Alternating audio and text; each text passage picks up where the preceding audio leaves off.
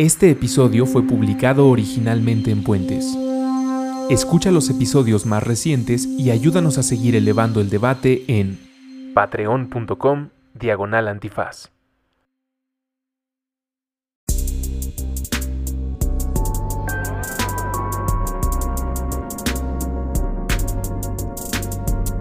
No se dice provincia, borrando líneas en el mapa a través de puentes, con Patti de Obeso. Disponible en iTunes, Spotify, Patreon y puentes.mx. Hola, ¿qué tal? Bienvenidas y bienvenidos a un episodio más de No se dice provincia. Y estoy muy emocionada porque justo viendo el historial que tenemos en nuestras redes sociales, en Spotify, en Puentes, en Patreon, donde pueden escuchar este podcast, justo ayer estaba viendo que ya llevamos más de la mitad del país recorrida con No se dice provincia. Eh, y bueno, por ahí me mencionaban en Twitter y es cierto eh, que la mayor parte del país que hemos recorrido hasta el día de hoy pues es el norte y uno no puede negar eh, esa condena de ser de allá y tal vez pensar primero en esa parte del país, pero precisamente el día de hoy eh, nos regresamos al centro y estoy muy emocionada de hablar de un estado que eh, todos digo que son bonitos, pero la verdad es que este sí lo conozco mucho, lo he recorrido y, y me parece muy bello y me parece que hay mucho que contar y es el estado de Puebla. Y estoy muy emocionada porque el día de hoy vamos a grabar también el, episodio con dos mujeres. es mesa de mujeres el día de hoy. Y me acompañan Gina Jiménez. Gina, bienvenida. Muchas gracias. Gracias a ti por venir el día de hoy. Y Mayra Guarneros. Hola Pati, muchas gracias por la invitación. Gracias Mayra por venir eh, desde Puebla temprano por la mañana. Ustedes nos escuchan en cualquier espacio de tiempo, pues hoy es de día y Mayra eh, llegó temprano desde Puebla. Eh, bueno, pues hay mucho que decir de Puebla, ¿no? La chula, la ciudad llena de iglesias, la ciudad, el estado del mole, los volcanes, las pirámides, la talavera, del buen clima. Eh, pero bueno, ya no voy a contar más. Quiero preguntarles eh, a ustedes y que ustedes nos cuenten de su estado. Primero cuéntenos de qué parte de Puebla son. creo que también es padre, o por lo menos a todos nos toca, o siempre lo mencionamos, que cuando hablamos de los estados, incluso dentro de los estados hay mucha diversidad entre las regiones, a veces disputas, ¿no? El último que grabamos, que fue de Coahuila, pues hablábamos de Torreón y de Saltillo y esta pelea histórica. Eh, un poco háblenos de qué parte son y cómo se vive ese orgullo poblano. ¿Quieres comenzar, eh, Ah, pues yo soy de Puebla, yo soy de la, bueno, de Puebla, Puebla, de la capital. Eh, pues no sé, creo que sí hay como, o sea, sí hay un tema en, pues es la ciudad y es como el centro y, y, ajá, o sea, como que creo que sí está, sí es bastante distinto, sobre todo de muchas zonas de Puebla, como la sierra y como, eh, sabemos que en Puebla como que hay mucha pobreza, pero creo que eso sí está, o sea, sí, sí hay una diferencia bastante fuerte entre, creo, las zonas urbanas y, pues, la, por ejemplo, la, parte norte de Puebla, ¿no? Eh, y sí, pues yo toda la vida este, nací y crecí ahí en, en, la ciudad y lo que es muy chistoso es que pues Cholula está muy cerca y es también, pero sí ahí siento yo un orgullo también de la gente que es de Cholula, incluso diría hay una identidad, ¿no? O sea, como...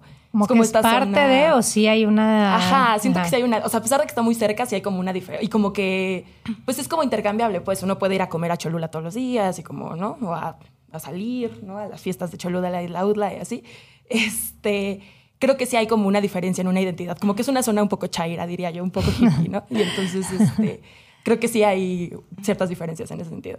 Muy bien. ¿Y tú, Mayra? Pues yo soy también de la capital, pero por la chamba, por el trabajo periodístico que realizo, pues también he tenido oportunidad de conocer pues muchísimos de los, de los lugares, de las comunidades que existen alrededor. Como bien menciona Gina, pues hay eh, esta cercanía con Cholula, que hay, una, una, convivencia muy, muy padre porque pues Cholula es como el lugar tranquilo, es el lugar donde encuentras eh, lugares pequeñitos para comer, eh, para divertirte. Hay muchísimos jóvenes por las universidades, por todo. Y pues bueno, el, espacio cada vez se está reduciendo más eh, entre Puebla y Cholula, lo que es la parte ¿Cuántos kilómetros hay, se saben? Pues mira, hay una, una parte muy en, la, en el sur de la ciudad de Puebla que pasas así una parte como de capítulo de Los Simpson y ya estás en Puebla y San Andrés, ¿no? O sea, es una avenida que te separa, pero es por el mismo crecimiento, ¿no? De la ciudad. Eh, también Puebla ha sido una de las ciudades que durante los últimos eh, probablemente 10 años ha crecido muchísimo más. Entonces ya las fronteras se están desdibujando mm. y, pues bueno, sí hay mucha diferencia entre las regiones, entre las, todas las siete regiones. Sierra. La sierra, las sierras que nos, que nos colindan, que todos son lugares espectaculares, hay un clima padrísimo. Si quieres ir a, conocer Puebla, a veces a mí me da, me da mucha curiosidad cuando alguien, eh, sobre todo de Ciudad de México, quiere viajar a Ciudad de Puebla o al estado de Puebla y quieren conocerlo todo, ¿no? Es que vamos a las cascadas, vamos a Cholula y luego vamos a comer y, les dices, no, pues aguanta, o sea, sí hay una distancia considerable, o sea, hay lugares que quedan a cinco o seis horas, ¿no? Que son lugares espectaculares para descubrir, pero que, pues bueno, muchísima gente queda en, en, el centro, entonces ahí podemos disfrutar de un montón de fiestas, de comida, de tradiciones que las personas que estamos pues en esta, la parte eh, central del, del, estado, llamémoslo así, pues podemos disfrutar porque pues toda la gente llega a la capital. Justo es el estado, el segundo estado, dicen ahí, con más pueblos mágicos del país, ¿no? Esta mm. denominación que se hizo ahí. A mí me tocó hace tiempo y que me parece de verdad espectacular, de lo más lindo que he visto en México, Cuetzalan. ¿no? es, espectacular. Es bello, es, bello. El clima, la comida, la gente, las tradiciones, las fiestas. Hay unos voladores ahí, incluso empezó una, eh, alguien se me acercó y empezaban a platicar diciendo, es que los voladores en realidad son de Cuetzalan. Y yo decía, ¿qué está pasando? sí, son de Papantla, pero no lo sé. Y luego están las, las ruinas ahí, ¿no? De Yowalichan, que son muy parecidas al Tajín. Eh, no sé, se me hizo un lugar eh, bien bonito, ¿no? Como, no sé, tal vez quienes piensan en Puebla o la, no el, común. Por ejemplo yo justo viniendo del norte pues pasas por Puebla y vas el, African Safari no y este todo lo de los pósters exactamente exactamente pero lugares como Cuetzalan Atlisco tal vez me atrevería a decir no son como cosas muy pintorescas que tal vez no están en el imaginario común no y aún así, eh, los pueblos mágicos también tienen su, eh, su parte muy, muy turística y también su parte muy social. Porque en estos lugares que mencionas, en Atlixco, en Cholula, en Cuetzalan, en la Sierra, también son pueblos en resistencia. O sea, hay muchas cosas por descubrir, que, es lo que vemos en eh, Visita México, Descubre Puebla, todo esto, que son las plazas estas muy pintorescas que vemos en películas, en comerciales, en un montón de lugares, pero hay muchísimo más que, que recorrer, que justo lo descubres eh, hablando con los lugareños, eh, hablando con la gente, platicando, que te van y te, te cuentan, ¿no? Que, que sí existe como esta parte muy, muy bonita, pero también otro por descubrir que pues tienen ahí sus, sus eh, tradiciones muy muy arraigadas y sus luchas sociales que también son, son pues bien importantes y también eh, pues han traspasado las fronteras. De acuerdo. Y justo aprovechando esta parte de la conversación y del orgullo poblano, eh, voy a hacer la pregunta de si se dice o no se dice provincia, cómo les dicen a los poblanos, si a ustedes les molesta que les digan que son de provincia o no, cómo, cómo viven esta parte. ¿Tú, eh, la verdad a mí no me molesta tanto. voy a hacer aquí un, ya sé, una tradición. No, este no sé, tiene un rato que ya vivo en la Ciudad de México yo, ¿no? Entonces eso ha hecho como...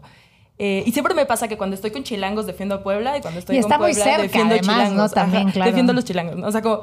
Ajá, como que cuando, cuando hablo con gente del DF siempre digo, no, es que usted, o sea, como que me dicen tu pueblo, y yo como, Puebla es una ciudad enorme, ¿no? O sea, son, o sea, no es, una, no es un pueblo de ninguna forma, ¿no? O sea, eh, entonces siempre me pasa que la gente es como, ay, sí, tu pueblo y no hay nada en Puebla y, y, los defiendo, ¿no? Y luego cuando estoy en Puebla, la gente habla mal del DF y yo como, no, la Ciudad de México es increíble. entonces es muy chistoso. Este, lo que sí creo es que sí hay como, o sea, a mí no me molesta tanto la palabra provincia, se dice poblano, ¿no? La gente le dice poblano y les dicen también pipopes. que sí, a veces se molestan porque tiene ahí sus, sus, dos A ver, díganos qué es para que no sabe, no sepa quién qué es pipope pues a alguien se le ocurrió en algún momento que era pieza poblana perfecta, porque el poblano es muy conocido por, pues por ser un poco engreído, ¿no? Yo soy muy poblana, no soy engreída, pero sí soy de, de la ciudad y entonces pues también me toca, ¿no? De repente ahí como el el tema, ¿no? De que pues el poblano, también por la tradición, ¿no? Que fue una ciudad fundada para gente acomodada, para gente que estuviera justo cerca entre el puerto y la, capital. Entonces, eh, pues como que todavía hay gente que le queda esa, ese sentir, ¿no? del orgullo poblano, pero el orgullo exacerbado, ¿no? Entonces, si hay gente que se molesta cuando le dicen, es provincia, ¿no? Pero la verdad es que ya si, si lo vemos como en términos eh, actuales, no, no anacrónicos, es como, como, pues no, no es una provincia, ¿no? es una ciudad muy grande y de hecho a veces eh, hasta molesta que ya sea una ciudad tan grande porque mm. hay gente de muchísimos lugares, no porque nos molesta tener gente de otros lugares, pero sí ya somos muchos, ¿no? Y, cada vez más, entonces, pues hay eh, un montón de, gente en todas partes, pues muy parecido aquí a la, a la bonita Ciudad de México. Entonces, eh, y bueno, la otra acepción de, de, poblano, el otro significado, ahí tiene como, este, pues si no, no es tan amable como la pieza poblana perfecta, y que pues bueno, eso de repente sí se usa como insulto y ahí sí creo que sí se enojan un poco. Sí. sí, no, totalmente. este, ah, bueno, no, yo solo iba a decir que sí creo que, o sea, también mi mamá, ahorita estaba platicando con mi mamá de, de, la idea del episodio y justo me decía eso, como yo creo que ha cambiado mucho Puebla en los últimos años, o sea, precisamente por esto, porque hay muchísimas universidades, entonces llega mucha gente de Oaxaca, de Veracruz y así, de Cancún a estudiar a Puebla, ¿no? La Universidad de, las Américas, ¿no? de Puebla, el TEC, etcétera, que son universidades que se han vuelto muy referentes también, creo. Sí, justo, ella me decía, sí, creo que no, ya no podemos decir lo que antes decíamos sobre... Cómo, es la gente. Ajá, claro, como esta sociedad tan cerrada y tan tradicional porque pues cada vez hay gente de otros lados, ¿no? Más, más gente de otros lados, sí. Justo me eché un clavado a ver los personajes famosos de Puebla, ¿no? Y están claramente pues Elena Garro, Sergio Pitol y luego está toda la eh, banda Capulina, la India María, Alex Lora, Eric Rubin, José Ramón Fernández, Fer Olvera de Maná es de Puebla.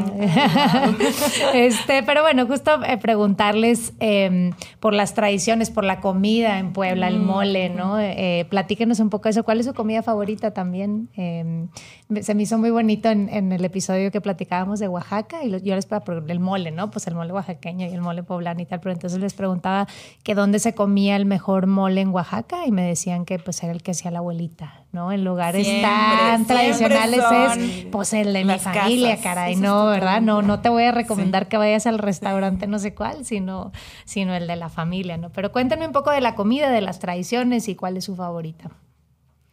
En Puebla se come fantástico. Mm. Yo estuve hace unos años viviendo aquí en Ciudad de México y lo que más extrañaba era la comida, porque em, ahí pues hay un montón de cosas, justo por esto que te comentaba hace un momento de eh, pues tenemos muchos climas, entonces hay muchísimas cosas y todas las frutas y todas las verduras y todas las especias y todas las plantas son posibles. Mm. Entonces es, es, es una un, una mezcla que, la gente de ahí también, las mujeres, los hombres que conocen de, sabores, de texturas, de todo esto, y que va mucho más allá del mole, de los chiles en hogada, de que, que todo tiene su, eh, su magia, ¿no? Igual esto que dices del mole de Oaxaca, los chiles en nogada, los mejores son los que hace la mamá, la suegra, la abuelita. Es un espectáculo, los chiles en nogada, ¿no? Parecía. Y además es, es, bien padre porque vienen de, de todos lados. Entonces tienes manzanas de Zacatlán, tienes eh, nuez de Calpan, tienes chiles de otro lugar cercano, tienes un montón de cosas, ¿no? Entonces, eh, incluso entre los mismos poblanos que los preparan, hay, siempre, siempre que hay eh, alguna discusión de cuáles son los mejores, no, los mejores son los de aquí, los mejores son los de allá, porque le ponen y así, y así, y así, y así, así. no, no, porque también existe una oferta gastronómica, em, pues de vanguardia. Entonces ya hay remix de, muchas cosas, ¿no? Entonces te puedes encontrar unos espectaculares chilaquiles de mole y, un montón de mezclas que también, ¿no? Pero ahí los mejores lugares para comer, que también no aparecen en los pósters de publicidad, ni de turismo, ni nada, eh, son los lugares chiquitos, los lugares donde puedes platicar con la gente, donde te dicen, eh, hay muchos sitios, eh, sobre todo en Cholula, en, en Chipilo, en lugares donde tienen, hacen sinergia con los productores. Entonces te platican, ¿no? De dónde vienes si te estás comiendo una sopa de verduras, ¿no? Pues este viene de un cultivo, de la familia, eh, tal, que se sostienen y también hacen la vajilla, ¿no? Y porque hacen barro. Eh, y también producen eh, sus propias hortalizas y entonces no nada más estás comiendo un platillo, sino estás disfrutando de toda una historia, de una historia de una familia, de una historia de una comunidad, de, de los pueblos, ¿no? Y de, de parte de, del pues de toda esta idiosincrasia y de esta tradición poblana. ¿Tú, sí. Este, sí, no, yo estoy total, o sea, se me llama mucho la atención lo que decías de la familia, porque justamente eh, las semitas, por ejemplo, son muy famosas en Puebla. Y mis papás, siempre que gente de fuera llega, les dicen, no, no, no las mejores semitas se comen en nuestra casa. No hay más. y es precisamente no describe, describe cómo son las semitas para Son como pues es que es este pan como muy duro, ¿no? Como lo ajá, durito, gordito. Ajá. Y justamente mis papás son muy especiales con el pan y dicen que por eso no se comen en todos lados, ¿no? Porque tiene que crujir. Ajá, tiene que crujir, pero sí ser un poco suave porque hay muchos lugares donde está como muy bofo, dirían mis papás. Eh, y entonces lleva como aguacate y mm, mm, hay gente, no sé, mis amigos no les gustaron mucho una vez que los llevé a probar, pero porque son como, tiene, milanesa y tiene quesillo y tiene esta hierba muy poblana que es el pápalo. Eh, que a mucha gente no le gusta. A gente no le gusta, ¿no? Sí, sí, sí, es muy... Yo siempre digo que la prueba de si eres poblano es si te gusta el pápalo, porque mucha gente... Cuando mis amigos, una vez hace mucho, unos amigos del DF fueron y probaron el pápalo y dijeron, esto es horrible, porque tiene un sabor muy fuerte, ¿no? Entonces sí. tienes que tener cierta pues sí, como tienes que estar como acostumbrado, ¿no? Eh, llevan pápalo, llevan chipotle y aceite de oliva y pues sí, sí, es como una torta, diría. Es una gran torta y tiene muchísimo de todo. O sea, no, no, no creas que le ponen ahí una milanesa flaquita. no, no, no, es todo. Así es México, ¿no? todo grande. todo en pan empanizado. O sea, hay gente en, los mercados, hay un mercado que es el Mercado del Carmen, que es el más conocido donde desfilan las, las semitas, pero al por mayor. O sea, hay personas que están eh, solo eh, deshebrando queso.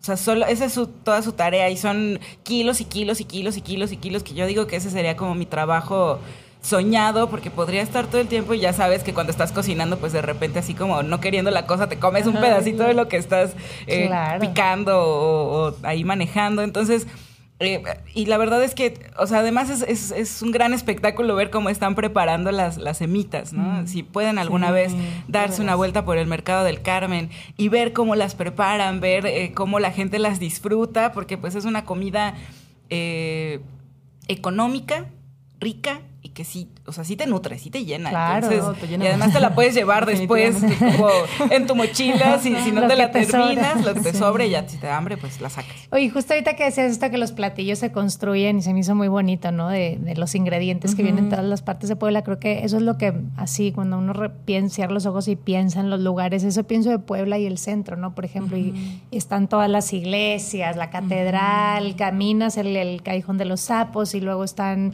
las artesanías y la talavera y la comida. Creo que toda esta construcción del centro a mi parecer lo, han hecho bien, ¿no? Es como un lugar muy emblemático, em, pero justo platíquenos un poco, ¿no? Luego ayer también leíamos y debatíamos preparando el, capítulo que dicen que en Puebla hay más iglesias que eh, en la ciudad que más iglesias tiene y luego decían, no, no es cierto eso, este, pero bueno, en fin, es una ciudad, una ciudad con muchas iglesias, pero platíquenos un poquito del centro. Luego también está este tema, eh, creo que tiene que ver también con lo histórico de Puebla, pues que la gente piensa fuera de México que nuestro Día de la Independencia es el 5 de mayo, ¿no? Y es todo este tema y, nos felicitan. A mí a veces me felicitan y digo, ¿qué está pasando, no?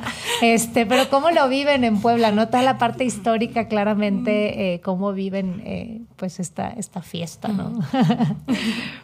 Eh, no, pues bueno, empezando por el centro, ¿no? creo que sí hay, es muy interesante en Puebla, creo que hay una como un esfuerzo muy grande y muy una, o sea, una intención muy clara de recuperar el centro histórico y de tener, bueno, no de, recuperarlo desde hace muchos años, mm. ya, ya está más que recuperado, pues, eh, y, de, y de tenerlo muy, muy bien cuidado. Creo que sí, como que está, es, un, es, una, es, una, zona de Puebla que está muy cuidada y que se puede ver mucho la diferencia con otras partes del país, creo, como la Ciudad de México, donde el centro histórico es más, pues es una zona muy comercial, ¿no? Y como de mucho, y pues históricamente ha sido así, y la Merced, y, eh, y siento que Puebla sí es, es, un centro muy tradicional y muy tranquilo y muy como hecho para que lo veas y lo disfrutes así, ¿no? Como turista en, en buena parte.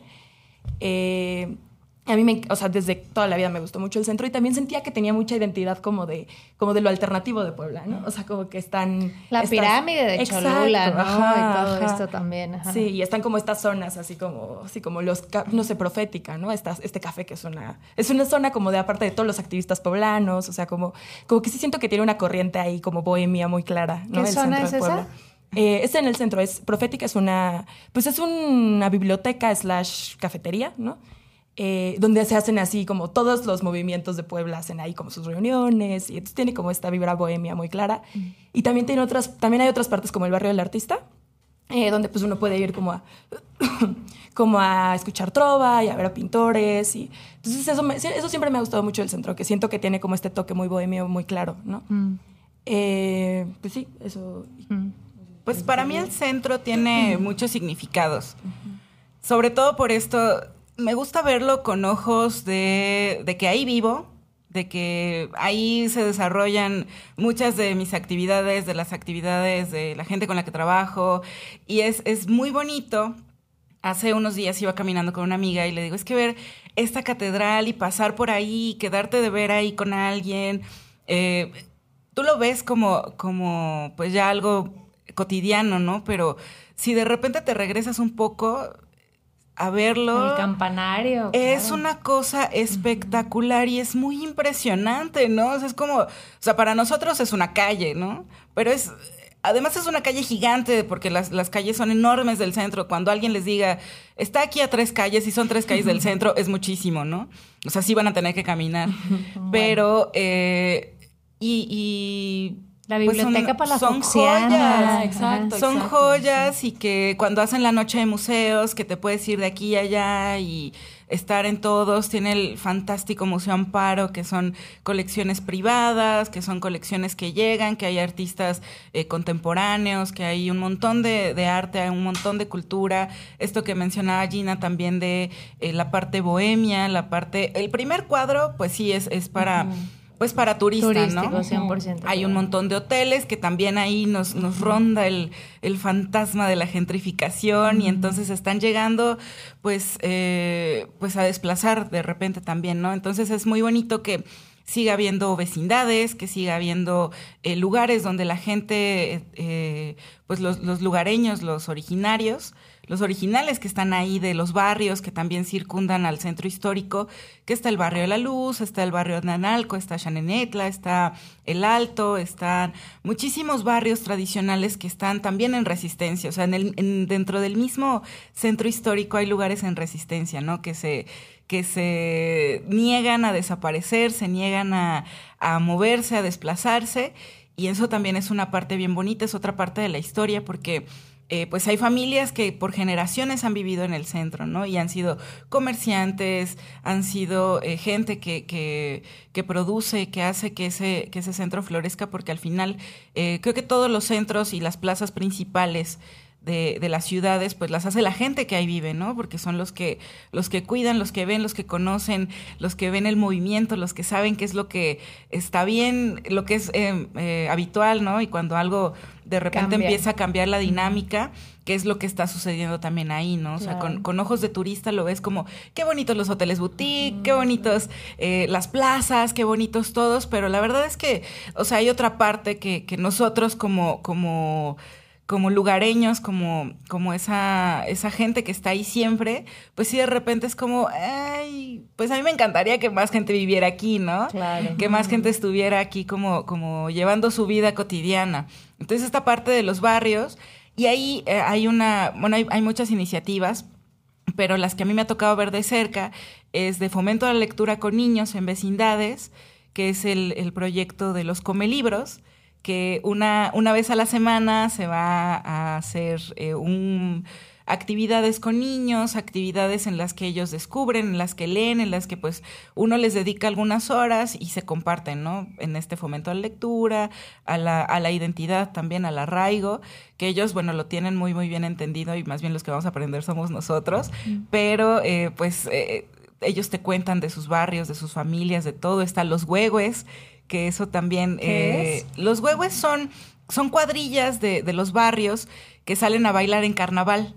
Entonces están, hay gente a la que no le gusta. o algo, okay. No, no, no bailan, o sea, se visten, es, es como esta burla al, a, la, a, los españoles y tienen ahí sus diferentes cuadrillas. Están los suavos, están los españoles, están los eh, diferentes, difer diferentes grupos y entonces bailan por las calles en el carnaval mm. y, y, salen con estos, son unos trajes, si pueden buscarlo en, en Google, busquen a, a los huehues y mm. tienen unos trajes espectaculares que son... Eh, son de los barrios, pero también en Huejotzingo, que es un lugar muy cerca de Cholula, que Cholula también tiene su carnaval y ahí hay una disputa, como lo que mencionábamos hace rato, entonces porque eh, Cholula los de Huejotzingo dicen que lo tomó por eh, la parte turística y por enseñárselo a la gente, ¿no? Pero en Huejotzingo las familias se preparan todo el año porque son trajes carísimos, son trajes como eh, muy elaborados, máscaras, unos sombreros, una indumentaria de verdad muy, muy, muy bonita y muy costosa, que es para lo que las familias trabajan todo el año. Entonces, en ¿Y los cuándo son las fiestas? Son en antes del miércoles de ceniza, en la, parte de carnaval. Son todo, me parece que son aproximadamente por febrero bueno, depende, del calendario, ¿no? De la Semana Santa cuando caiga, pero más o menos febrero, marzo. Entonces es muy bonito. Digo, hay gente a las que no les gusta porque, pues sí, pasan con la misma música, es muy repetitivo, van por todo el centro y de repente, pues les agarra la fiesta, entonces pues empiezan a hacer ahí un poco de desastre, pero pues bueno, es una parte tradicional, ¿no? Y también es una parte de la resistencia eh, de la historia. Entonces, esto es lo que, lo que pasa como un poquito más arriba del centro, que no es la parte del zócalo y de, de la catedral, de la palafoxiana, de todo esto, que es, esa es la, la parte que a donde siempre mandan a los turistas, pero más arribita, pues está toda esa parte. Y también hay otro que eh, son murales que hacen ahí también justo para que eh, por ser zonas un poco más alejadas del, o sea, cerca, Chanenetla, el Alto, toda esa parte, o sea, está cerca, pero está un poquito, eh, pues ya no es como la, la zona, el primer cuadro, ¿no? Llamémoslo así. Entonces, pues de repente hay inseguridad, hay vecindades abandonadas, pues donde hay gente que ocupa como escondites y cosas así. Entonces, eh, varias organizaciones, está el colectivo Tomate, está el colectivo de la Rueda, está este programa de Ciudad Mural, que van, pintan murales, embellecen la, la zona justo para que la gente tenga este arraigo y este sentimiento de querer cuidar su comunidad y querer cuidar su barrio. Entonces, e, eso también genera, además de, un, de, un, de calles muy bonitas, de murales muy padres, porque hay eh, artistas muy, muy talentosos en Puebla, artistas plásticos, artistas eh, visuales, hay un montón. Entonces, pues ellos eh, dan su talento y están ahí en, la parte de los murales. Exacto, como dices y, ahora entrándole a la parte social, digamos, a lo que se está viviendo en el contexto poblano. Eh, esta parte de la economía, ¿no? Pues ahí está la segunda planta, o la primera planta más grande de la Volkswagen eh, fuera de Alemania, ¿no? Y creo que es todo un tema en la derrama económica, pero justo también ayer eh, preparando eh, el, episodio, platicábamos de un, episodio que hubo ahí hace um, algunos años que bombardearon las nubes para que no lloviera y no le cayera el granizo a los coches, en fin, toda esta parte de decir, bueno, sí hay mucha derrama económica a partir de que hay una planta de carros tan grande, pero ¿qué significa eso para el Estado, no? Para usted, a lo mejor sí es algo, ¿no? Es decir, es buenísimo para Puebla o ya no tanto, como creo que justo en la línea de la gentrificación, ¿no? De lo que está sucediendo en el contexto en términos económicos, ustedes cómo ven algo que, creo que sí es referente en el país, ¿no? Todos sabemos que ahí está la Volkswagen y que se hacen los Audis y quién sabe qué tanta cosa, pero ¿qué, qué representa en realidad para ustedes o cómo, cómo ven esa parte, ¿no? Ay, no sé. O sea, siento que es una pregunta complicada porque debe tener mucho, o sea, vaya, por supuesto que hay muchas cosas este, malas de como de, Volkswagen y de ajá, pero sí es muy complicado pensar en Puebla sin Volkswagen, pues, o sea, como como Puebla no sería la ciudad que es sin Volkswagen, o sea, es, es impresionante, o sea, ahorita yo no sé cuánto tiempo, no sé si todavía haya huelgas seguido, pero hace unos años había huelgas muy seguido y era impresionante que pues, hay menos gente en el mercado, o sea, como, ¿no? O sea, como una muy buena parte. Y no solamente la gente que trabaja en Volkswagen, sino que muchísima gente trabaja pues para empresas que le maquilan a Volkswagen, ¿no? Entonces, este no sé si siento que sí, o sea, es parte de... y es muy parte de yo por ejemplo estudié alemán en la prepa, ¿no? Y yo estudié ciencia política, o sea, como nunca iba a trabajar en Volkswagen, ¿no? Pero me parecía como una buena idea como saber alemán porque casi de pronto en, en ciertos círculos esto está como el ciclo de vida, ¿no? Como, ah, pues naces, creces, trabajas en Volkswagen. Ajá, es como parte, naces en Puebla y en algún momento. Sí, y sobre todo si tus papás trabajan en Volkswagen también hay un tema ahí de nepotismo bastante fuerte. O sea, es muy fácil que te ayuden a meterte a Volkswagen y pues ya tienes tu vida asegurada y es como, ¿no? Mm. Pues creo que, creo que eso pasaba hace, hace unos años, ¿no? Esto que mencionas de las huelgas, pues es uno de los sindicatos más fuertes del país, ¿no? De los, entre los únicos que quedan, de no ser eh, telefonistas, eh, maestros. maestros, esta de, de Comisión Federal, son de los sindicatos más fuertes y creo que Volkswagen sí es un, termómetro para la economía poblana, porque eh, pues desde los empleados y esto que mencionas de las empresas y todo, entonces pues sí es, parte de la economía, o sea, los periódicos de Puebla cada vez que hay revisiones contractuales de, Volkswagen, sí es eh, aventarse las, las coberturas, ¿no? de cómo es la negociación, en qué van, porque si, si paran, pues separan un montón de cosas, ¿no? De importaciones, de exportaciones, de muchísimas, muchísimas cosas, justo porque hay mucha gente. Entonces, eh, también las familias que tienen a alguien eh, trabajando en, en, la empresa, pues sí, ¿no? Es, es como, ah, bueno, tu familia trabaja en Volkswagen, ¿no? Y es, como un indicativo de ya un, poco más, un, nivel más arriba, ¿no? Aunque hay muchísimos, o sea, están desde los obreros y todo, pero son de las pocas empresas que todavía tienen prestaciones y un sindicato y todo esto. Entonces, por supuesto que es muy, muy importante para la gente y la plantilla de de empleados, ¿no? Que también, eh, pues, alrededor están los parques industriales y todo esto que mencionas de las bombas, eh, que, que, separa la, la, producción, ¿no? Incluso hay, están muy cerca de, zonas de cultivo, entonces, pues, los, los campesinos han tenido muchas disputas con la empresa y, bueno, meterse con una empresa como Volkswagen tampoco es un tema sencillo, ¿no? y, y entonces que ellos lo cuiden, o sea, es una cosa bastante egoísta que, digan, bueno, no, no queremos que llueva porque se van a, estropear nuestros coches o lo que estemos haciendo aquí en la, en la planta. Entonces hay, hay también una resistencia, ¿no? Que sí es un, una empresa que le aporta muchísimo al Estado, a la gente, que lleva muchísima eh, inversión extranjera que también no es como el tema de cada año, de cuánto va a invertir Volkswagen, cuánto va a invertir Audi, eh, que también Audi es un tema aparte bastante... Eh, ¿Es la misma planta? No, ah, ok, ok. No, la, la, planta de Volkswagen está casi a la salida a Tlaxcala y Audi está en Chachapa, que está del otro lado, como subiendo al norte. Pero también hay muchísima gente de la capital que eh, trabaja en, en, en la planta de Audi. Entonces, se han justo creado para los empleados, pues, eh, lugares para que puedan vivir, para que puedan mandar a sus hijos a la escuela, para que, o sea, hay toda una industria alrededor, ¿no? Es la industria de la industria, ¿no? Que entonces, eh, pues esas dos empresas son unos monstruos para, para el Estado, ¿no?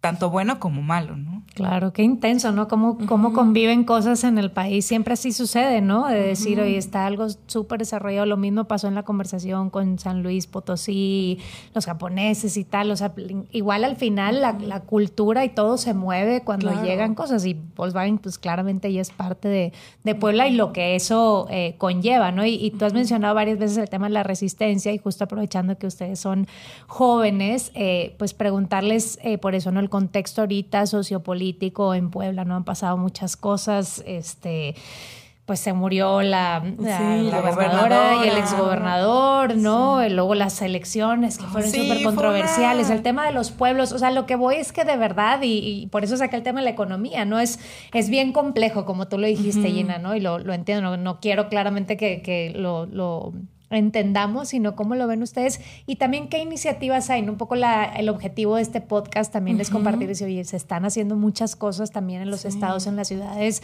desde los jóvenes universitarios, los colectivos, los pueblos, etcétera, y cómo todo esto convive, eh, incluso en, un espacio como, como es Puebla, ¿no? Y a veces no lo logramos ver de fuera, ¿no? Sí. Este, pues ahorita, eh, bueno, creo que el, movimiento como más, bueno, no sé si más o no, no sé, tú me dirás mejor, la verdad. Pero el Cuéntame, movimiento de aquí, te, aquí, aquí, no cacho. Te voy a Pero, no, como, no, pues, el, o sea, estaba pensando yo en Sumamos, ¿no? Y en el movimiento de Enrique Cárdenas y de... Hay, hay un gran tema con... Que es como, yo creo, lo más sonado con eso. Como en el activismo poblano. O sea, lo más sonado al menos, ¿no? Como lo más visible. ¿Por qué? Eh, pues Enrique Cárdenas es eh, pues este doctor en, economía y como un Bueno, es consejero de la UDLA, estaba viendo justo, ¿no? Ajá, exrector de la UDLA, exdirector del Centro Espinosa Iglesias, eh, y él desde el año pasado empezó como este movimiento por en favor de los candidatos independientes. Eh, yo la verdad estoy muy relacionada, mi mamá es así, la fan número uno de Enrique Cárdenas, así, número uno. Entonces, este, eh, y bueno, desde el año pasado empezó, o sea, empezó como esta idea de lanzar y como un poco como ha venido pasando en todo el país, eh, como en consecuencia de Pedro Kumamoto, ¿no? Primero en Guadalajara, ¿no? O sea, como pasó el año pasado, eh, como esta intención de lanzar candidaturas independientes, que no, pues no es una cosa que solo pasó en Puebla, sino en, en muchas partes del país. Eh, empezó este movimiento en el que él y lanzaba, o sea, él, él, estaba propuesto para gobernador y había varios candidatos a diputaciones y candidatos Intentó a... llegar como candidato independiente Ajá. para competir por la, Sí. por la gubernatura y a la par eh, también presionando al Congreso para que eh, los requisitos para poder ser candidato independiente no fueran tan imposibles de alcanzar, ¿no? Claro. Porque les ponían eh, un número de firmas bastante grande. Sí. Ya son votos. Sí, Puebla Y que- entonces ajá, sí. era, era como, oigan, tenemos este tiempo y se sacaban, ¿no? Así, pues tenemos que, tenían que, que juntar, no tengo la cifra y, la, sí, más o y la manejé tanto, pero eran como tres mil firmas para el ayuntamiento, tres mil firmas diarias. Ajá. Y entonces, y aunque tenía un grupo muy grande de activistas, de, de gente justo de la universidad, pues no, no se logró, ¿no? Pero esta más responde, digo, y perdón que Eh, les interrumpa, como al tema también, pues, de corrupción, ¿no? Y todo lo que se está Ajá, viviendo, todo lo no que se estaba la- con Moreno Valle, siento Ajá. que era un poco una respuesta. Y sí había como una cerrazón, yo creo. Bueno, porque Puebla sí es como el segundo estado en el país donde los, los requisitos para ser candidato independiente Estaban es el más, más difícil, es el segundo más difícil. Ok. Eh, como que te pedían menos para, por ejemplo, Lucía Riojas, que quería ser candidata de independiente en Puebla, tenía que juntarme en el DF, tenía que juntar menos que en Puebla, con la con el doble de la población, ¿no? Nada más para que Sí, pues o justo sea, era esa una era locura. la, la disputa, ¿no? Con el Congreso de que hubiera requisitos más alcanzables, ¿no? Sí, Para que la gente pudiera Estamos grabando competir. aquí en La Condesa justo y entonces tenemos el soundtrack de la vida, perdón, pasó ahorita. es muy bonito para que, Sí, soundtrack para que no se nos olvide, ¿no? sí. Pero perdón. Este, y bueno, después de que pues, Enrique Cárdenas no, no consiguió la candidatura, eh, también al parecer él, él estaba, el año pasado antes de lanzar, de intentar ser candidato independiente, estaba en diálogos con Morena para tener la candidatura de Morena. Eh, y pues no se, no se logró, entonces empezó su movimiento y este año le ofrecieron la candidatura del PAN, ¿no? Después de, pues es que realmente fue un tema cuando se murieron los Moreno Valle, ¿no? Porque no nada más, eh, o sea, sí tenían, pues sí eran como estas figuras del, de la política poblana, así emblemáticas, ¿no? Y sí, y sí Pues dejaron creo que más emblemáticas. Bueno, como, no sé si- Ah, Sí, como que reconocidas. O sea, emblemáticas no, Pues, lo por digo como algo Bueno, bueno. ajá, sí, sí, como- pues más bien ya había como todo, Sí. pues es el morenovallismo, ¿no? Claro, que se claro, reconoce exacto, como una, como una era, Sí. un, momento que empieza cuando, cuando eh, Rafael Moreno Valle empieza su sexenio como gobernador, después se queda el que entonces era su era el alcalde de la capital y pues bueno, sigue ahí todo un movimiento, el Congreso también tenía mayoría de, de personajes afines a, a este, a este personaje. Y pues, pues pasaron muchísimas cosas, pasaron, eh, hubo mucha represión, hubo muchísimos eh, temas que hicieron que Puebla se, se colocara en la agenda nacional y no por las razones correctas, ¿no? Entonces, pues bueno, cuando las elecciones, que también fueron elecciones muy violentas, eh, fue uno de los estados donde eh, las elecciones del pasado mes de julio de 2018 fueron muy violentas, hubo mucha gente muerta, fueron eh, las elecciones de donde más se recibieron quejas y denuncias ante el Instituto Nacional Electoral y pues bueno, Después de eso pasan 10 días de que toma posesión eh, Marta Erika Alonso y pues pasa esto justo en, en la víspera de, de Navidad que, que todo el mundo ya... eh, Sí, sí, sí. Yo estaba trabajando en, en la redacción de, de Consulta, uno de los periódicos eh, más leídos del estado. Y, y, pues bueno, ya estábamos a punto de irnos a, a seguir capeando nuestros chiles. Y, y, pues nada, que, el, que, que esto termina con, con una Una era tragedia. y Sí, termina con una sí, tragedia de proporciones que hasta ahorita, que hace un par de semanas que fueron otra vez las elecciones extraordinarias, después de otra campaña Parece que fue... telenovela, ¿no? Serie de Netflix. Sí, Sí, sí, fue como para un capítulo Fue muy, muy cansado para todos y para todas, eh, desde la ciudadanía, porque pues fueron meses de campaña primero para la elección Sí, de julio. Ya soñábamos todas las elecciones. ¿no? Todo mundo Sí. quería ser candidato, todos esto justo de las candidaturas independientes. No, no nada más estuvo Enrique Cárdenas, que él, él aspiraba a ser gobernador, pero fue de los perfiles que más sonaron, ¿no? Justo por esta presencia que tienen, ¿no? Eh, y además, pues también estuvo gente para... Em, para el ayuntamiento, para los ayuntamientos de diferentes eh, localidades de la, del estado, para también el Congreso, y bueno, muchísimo, ¿no? Entonces, si no te pedían firmas, te pedían el voto y nos bombardeaban con spots y, y bueno, un gastadero de dinero. Y después pasa todo eso, la violencia, la campaña, que fue muy, muy desgastante para la ciudadanía, para los reporteros, para eh, la gente que estaba organizando las elecciones. Y después, pues, esta tragedia, ¿no? Y luego otra vez nos quedamos sin gobernador. Ha habido seis gobernadores en los últimos años. Entonces, eh, porque hubo un gobernador interino, que fue eh, el secretario de gobernación, que estaba en ese momento, que había recién sido designado. Después hay ahora un, gobernador interino y en el mes de agosto pues va a tomar eh, posesión Miguel Barbosa, que también contendió con Marta Erika y con los otros dos perfiles que estaban propuestos. Entonces, pues bueno, ahora tenemos un gobernador vamos a tener, tenemos un gobernador electo y un gobernador interino. Eh, entonces, eh, pues va, a pasar, no sabemos qué va a pasar, Exacto. aunque todo ahora parece como en aparente calma. Como sí, por lo menos ya pasó, ¿no? Decir, quitar eso que está sobre la mesa. Y, y, y, eso, ¿no? También para ir cerrando y cerrar también, intentar como en un tema positivo, y creo que las dos lo mencionaron dentro de la conversación, pues está siempre ese tema, ¿no? El tema político y las elecciones de los últimos años que han estado, de verdad, creo que así suplicio para todos lados, ¿no? No, ha sido un proceso, creo yo, tal vez, salvo algunos casos o días específicos que yo recuerdo con cierto cariño. Em, pero en paralelo justo esto, está eh, los colectivos, las organizaciones, personas como ustedes que trabajan en, en, medios, en organizaciones de la sociedad civil. Em, pues cuéntenme para ustedes qué iniciativa sería la que dirían bueno, si, si alguien quiere hablar de Puebla y de lo que está sucediendo en Puebla, esto tendrían que conocer eh, y para que la gente también se quede con eso. Y creo que todos, ¿no? En general decir, bueno, sí hay cosas que son... Este, bien terribles, bien nefastas de nuestra vida pública y que, que todavía creo que vamos a estar en años eh, difíciles, ¿no? Porque pues está bien polarizado el país. Pero ¿qué dirían ustedes? Bueno, esto me da esperanza, ¿no? Esto sería algo padre de conocer eh, de lo que está sucediendo en Puebla. Sí, ok. Eh, pues sí, yo sí voy a decir asumamos. yo creo que si no digo sumamos, mi mamá no me va a hablar una semana. no, sí creo que, o sea, a ver, sí es un, o sea, es un movimiento muy focalizado en la capital y aparte muy focalizado en clases medias altas, ¿no? O sea, hay que decirlo. Eh, pero sí creo que, creo que Enrique Cárdenas ha empezado un movimiento interesante en Puebla. O sea, como un inicio de organizaciones de la sociedad civil fuertes, como profesionales que no había, o sea que pues tristemente como que apenas están empezando en Puebla. Eh, no solo fue, o sea, no solo tenía como, tenía este movimiento para candidaturas independientes, pero fundó una organización que se llama Puebla contra, México, Pueblanos contra, o sea, es Puebla contra la corrupción e impunidad, es una organización satélite de la de aquí de la Ciudad de México. Eh, y ahora toda esta gente que estaba con Enrique Cárdenas para la candidatura independiente y luego para la candidatura en el PAN, eh, pues están empezando a crear grupos y a, organizarse. Ayer mi, mamá me estaba platicando que ya tienen hasta grupos distintos como de, pues unos vamos a ver temas de, educación, otros de ecología, etcétera, ¿no?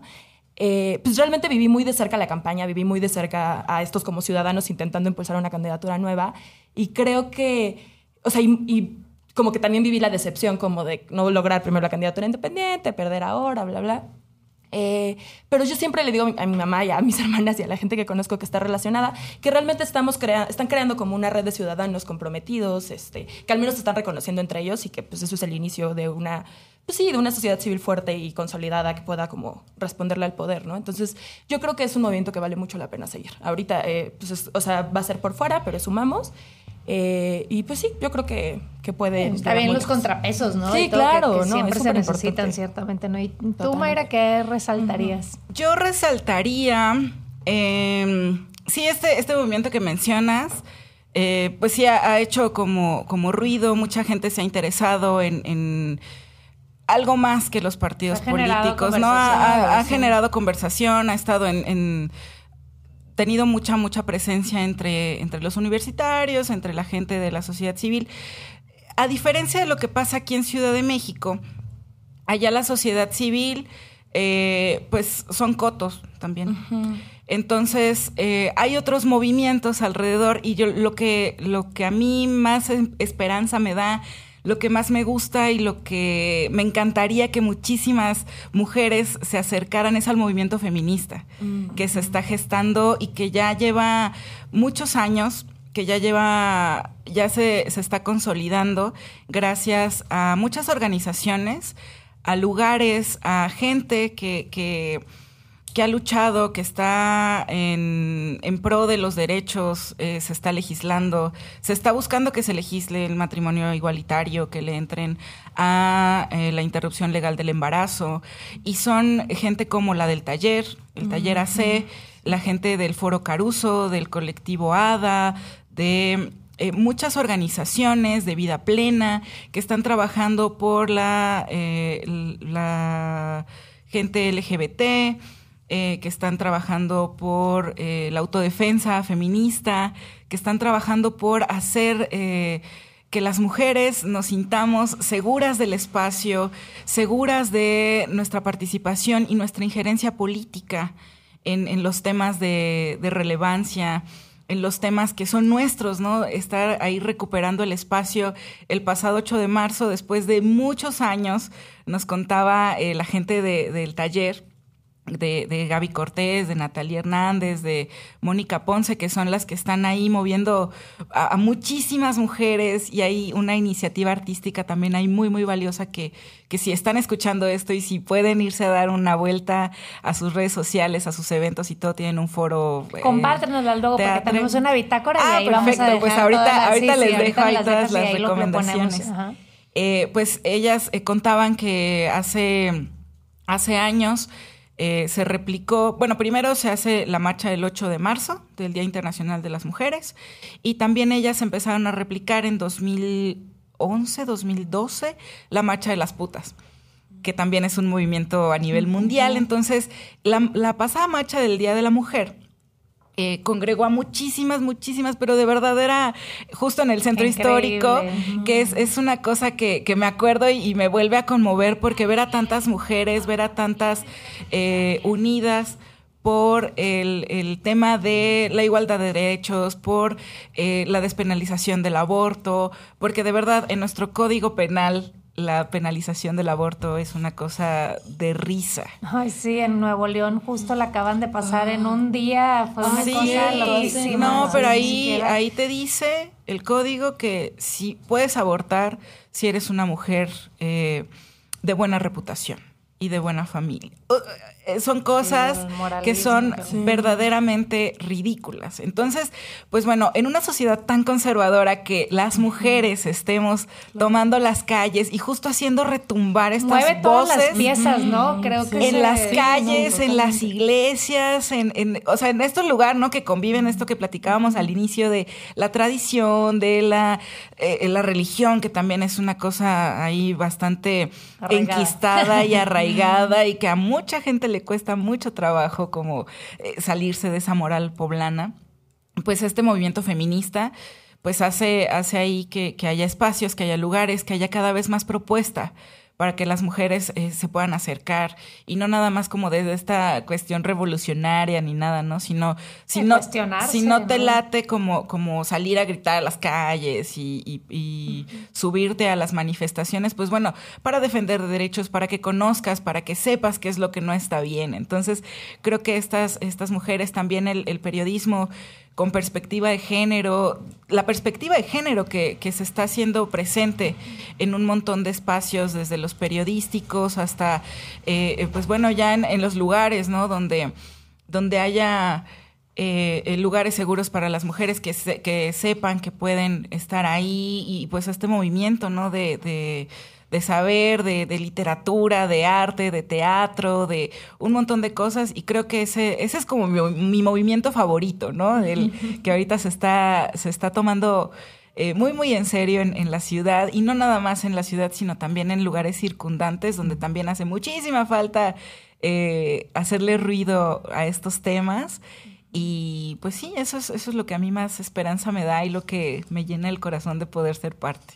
Oigan, pues me encanta eh, haberlas escuchado, la verdad que me, se comparte esta esperanza, ¿no? Yo creo que también, eh, como dicen ustedes, pues el tema incluso de la política, que muchos lo tenemos ya también satanizado, ¿no? Que, pero que hay que involucrarse, ¿no? Y claramente el tema del feminismo que me parece que viene a mover todas las piezas de todas nuestras costumbres en México, en estados conservadores como lo es el mío y el de ustedes. Esas son realidades, ¿no? pero, pero que sí creo que le estamos logrando dar la vuelta, por lo menos como tú decías, Mayra, sacudir la, la conversación, que la gente se cuestione, que también se promueva como pues el respeto, ¿no? Al final del día eh, decíamos con, em, con las eh, compañeras de, de, Aguascalientes y de San Luis, decir, oye, bueno, pues al final del día cada quien estamos defendiendo nuestros derechos, ¿no? Por ahí empieza la, la, conversación que a veces nos cuesta tanto trabajo, pero creo que Puebla sí tiene esta magia, ¿no? Y, y sí, creo que para mí este episodio eh, es una invitación a que la gente visite, conozca y que conozca también un poco más de lo que está sucediendo, ¿no? Creo que va a ser bien interesante que